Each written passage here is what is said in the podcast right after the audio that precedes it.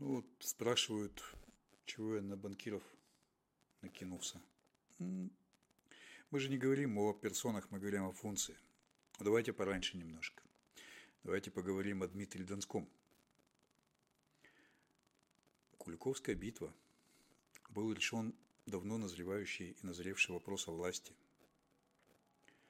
Было произведено общественное разделение труда по отношению к власти. Была создана монархия. Чем разница? До того на власть претендовал широкий круг лиц, в том числе многие потомки родов, давно отошедшие от власти и утратившие опыт работы на уровне государства. При этом они имели опыт управления на уровне общины и, придя на более высокий уровень, приносили его, несмотря на неуместность. Монархия этот вопрос решила – была сохранена социальная активность на уровне общины и снижено напряжение на государственном уровне. Повышена квалификация чинов. Было сформировано доверие между общиной и государством на протяжении многих поколений. Стабильность в социуме. Внутреннее же противоречие монархии, техническое развитие общества как фактор повышения требований правящему слою – Сохранение традиций – это такая текущая организационная работа в противовес новым техническим факторам. Новое же в технике требовало обучения. А система обучения противоречит традиции. Возникла интеллигенция. Интеллигенция как вечные реформаторы. Чиновники гражданские, военные, интеллигенция, торговцы, денежная система – вот те экониши, которые запомнили, заполнили крайние адаптанты.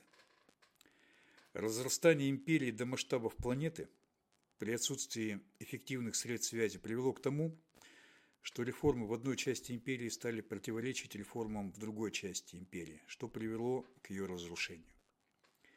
Появление множества государств, столкновение интересов, разные внутренние сословия – худших природных условиях сохранились традиции. В лучших природных условиях традиции были разрушены. В худших условиях выше качество универсальных людей, в лучших условиях лучшая специализация. Это же относится и к интеллигенции. Узкие специалисты – приманка для русских интеллигентов, образец – Наивысшая квалификация у русских – это универсал. Способность учесть междисциплинарные стыки. Массив же – это всегда пятая колонна.